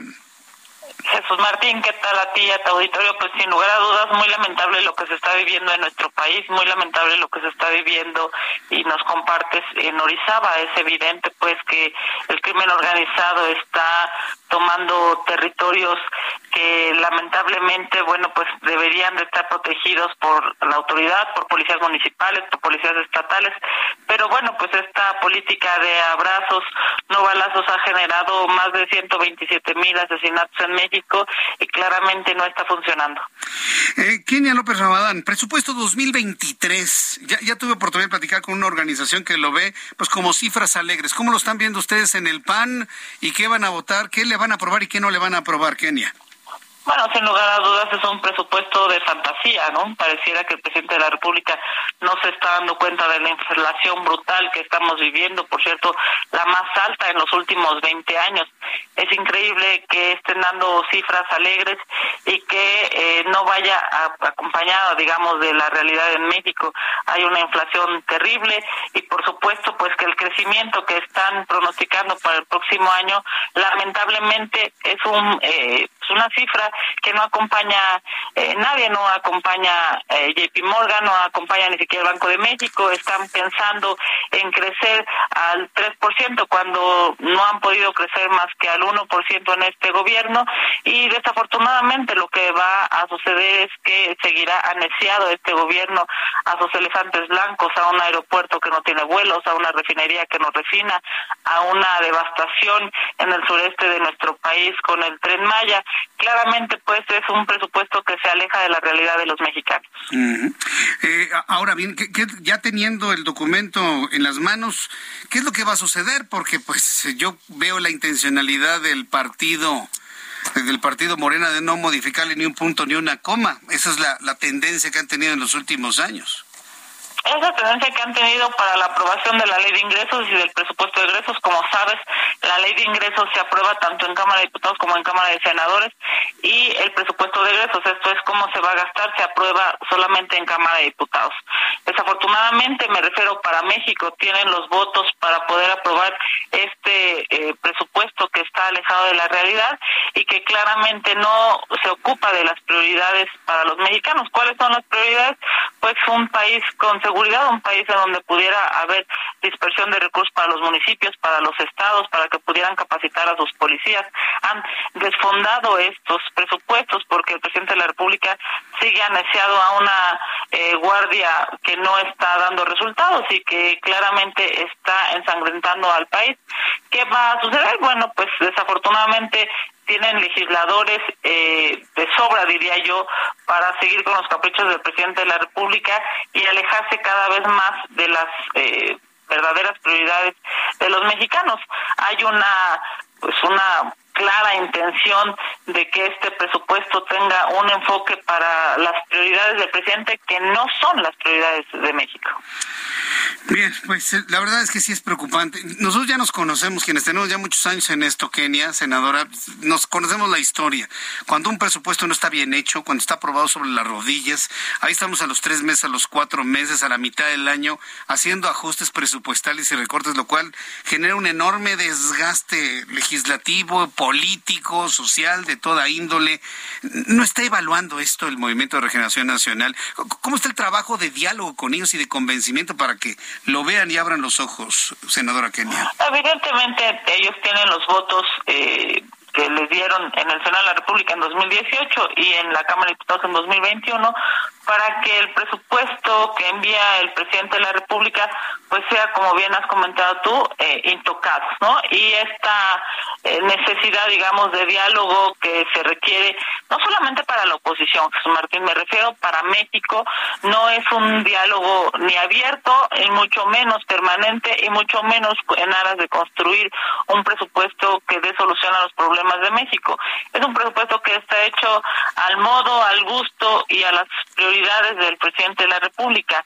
Es evidente pues que estos elefantes blancos seguirán chupando recursos. Lo que está pasando en Pemex es verdaderamente lamentable.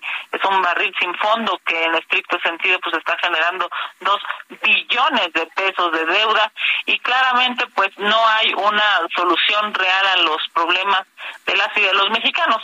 ¿Qué es lo que va a pasar? Pues que con su mayoría desafortunadamente lo aprobarán y como bien dices en el primer trimestre tendrán que estar haciendo ajustes, ajustes que por cierto ya serán eh, con la manga ancha del propio gobierno y que desafortunadamente, como ya lo hemos visto en anteriores ocasiones, pues estarán dejando sin recursos a los mexicanos en términos de medicinas, hospitales, de policías, de eh, seguridad, en fin, es eh, la misma metodología de año con año y que cada vez se desgasta más y que en estricto sentido pues ocupa menos recursos para tratar de pues, de resolver aquello que a los mexicanos hoy les está preocupando en su casa, en su entorno familiar. Es increíble la inflación que estamos viviendo en este momento en México. Y bueno, pues son cifras alegres. Están intentando que la inflación se reduzca eh, digamos, a un 3%, cuando la inflación está hoy en aproximadamente 9 puntos y están esperando que haya un crecimiento del triple de lo que se ha crecido, absolutamente inaceptable, no solamente en términos nacionales, exacto, no solamente en términos nacionales, sino claramente en términos internacionales. Kenia López Rabadán, mantengámonos en contacto para seguir analizando esto, a ver cómo va quedando. Y bueno, pues siempre las observaciones es importante hacerlas para que luego digan que no lo dijimos, ¿no? Senadora Kenia López Rabadán. Sin duda. ¿Y por pues qué es necesario, Jesús Martín, eh, ocupar la voz eh, que tenemos tanto en la Cámara de Diputados como en la Cámara de Senadores?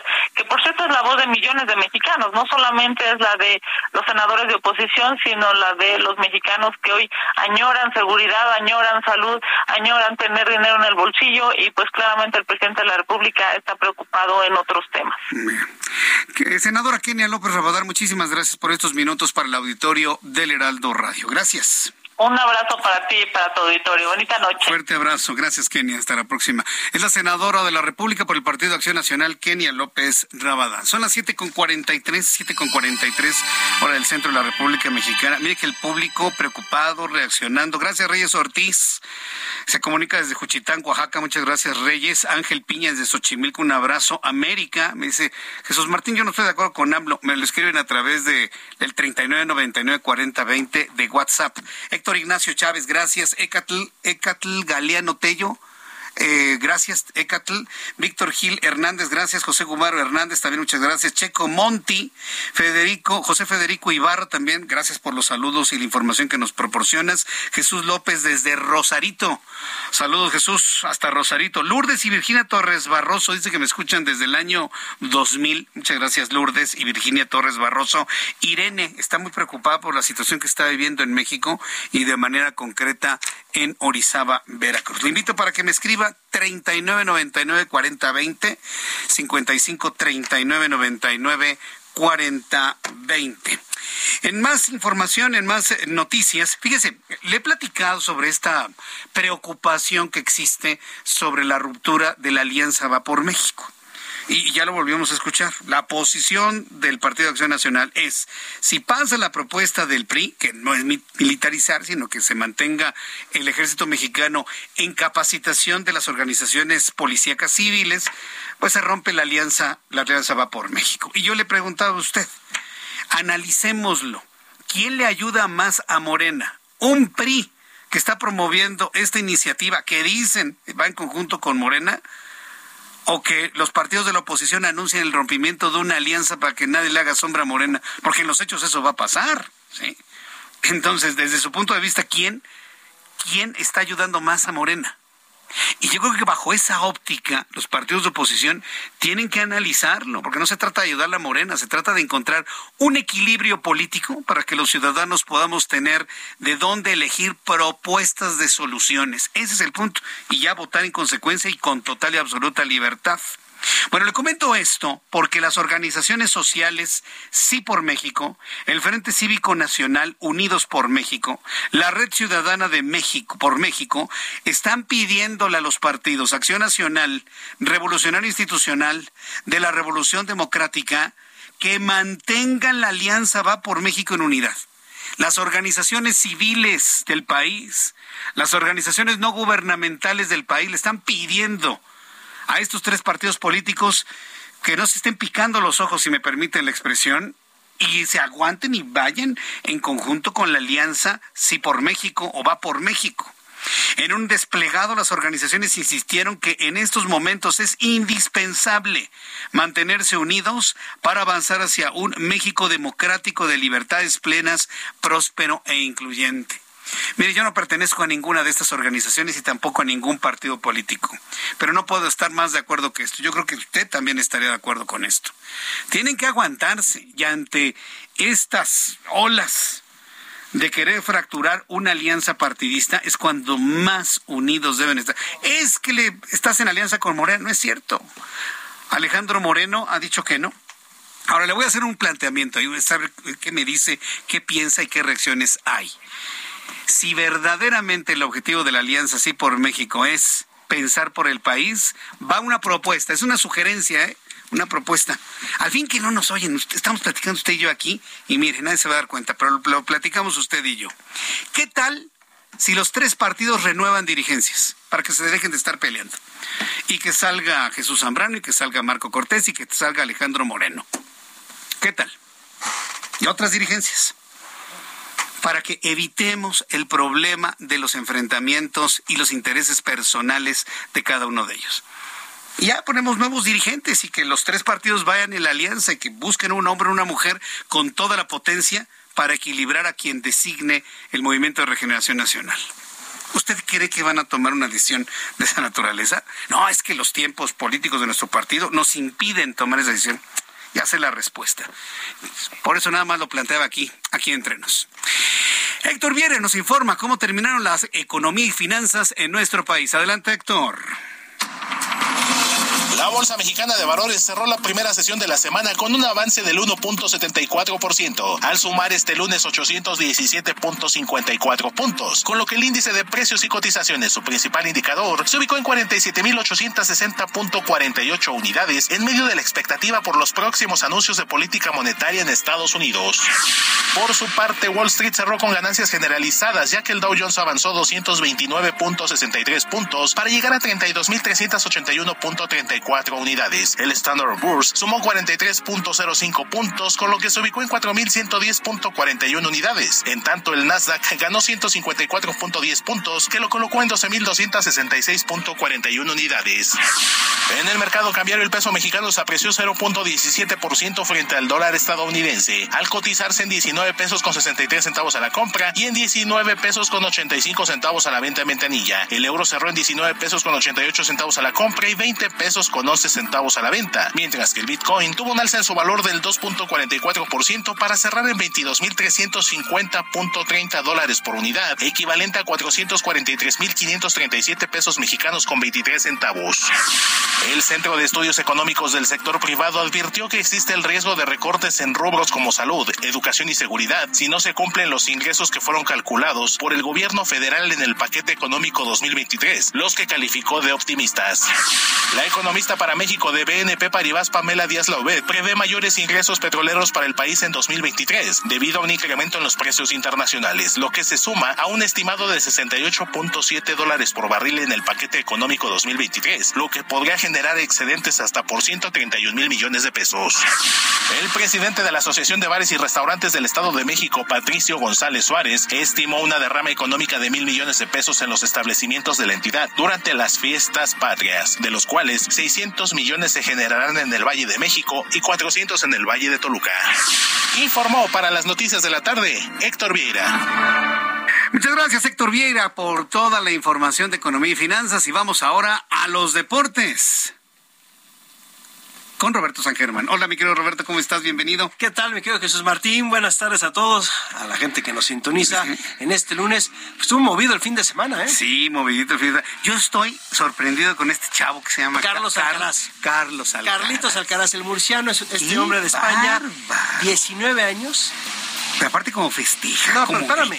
como... Es el jugador más joven en tener el número uno del ranking mundial del tenis. Sí. Más joven en la historia.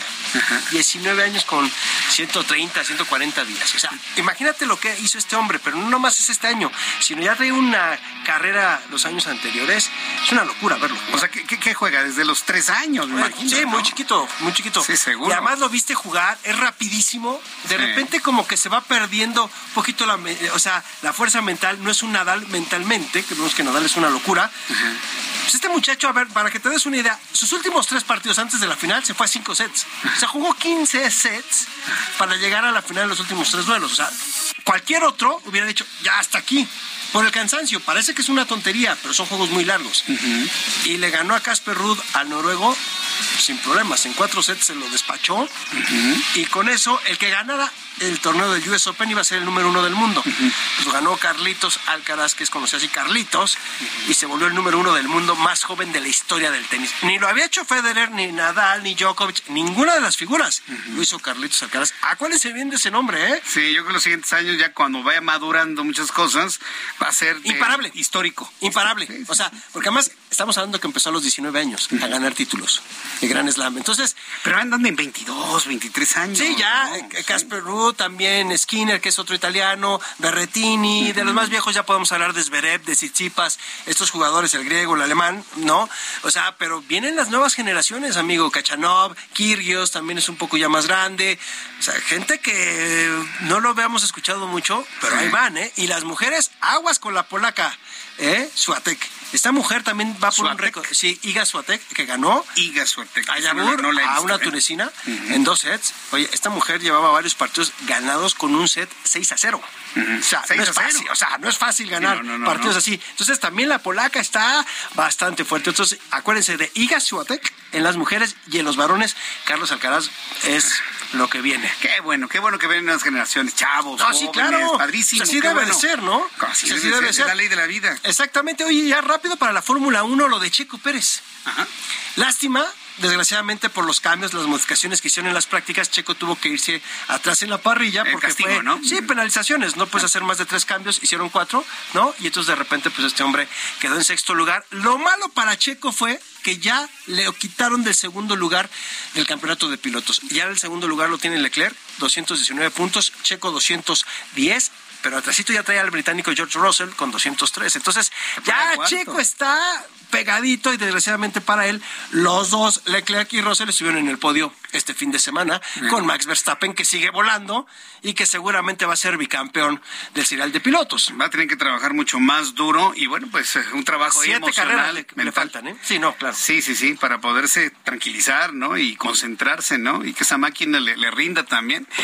Miguel Roberto, muchas gracias. Gracias a ti, mi querido Jesús Martín, y aquí estamos para servirte Aquí y a estamos, toda la nos gente. escuchamos mañana por aquí. Claro que sí, en el aquí Heraldo, estamos. Gracias. Roberto San Germán con toda la información deportiva. Ya nos vamos, muchas gracias por su atención. Nos escuchamos mañana, Dios mediante, a las 2 de la tarde por el canal 8.1 de su televisión, en la gran plataforma de emisoras del Heraldo Radio en todo el país. Yo lo espero en punto de las 6 de la tarde. Soy Jesús Martín Mendoza por su atención. Gracias. Que la pasen muy bien. Siga con la programación de Heraldo Radio y de Heraldo Televisión. Gracias. Hasta mañana.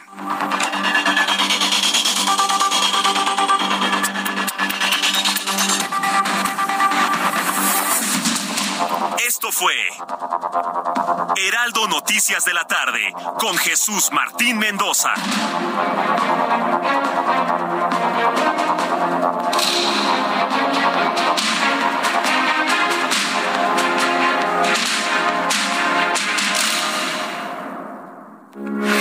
Heraldo Radio, con la H que sí suena y ahora también se escucha.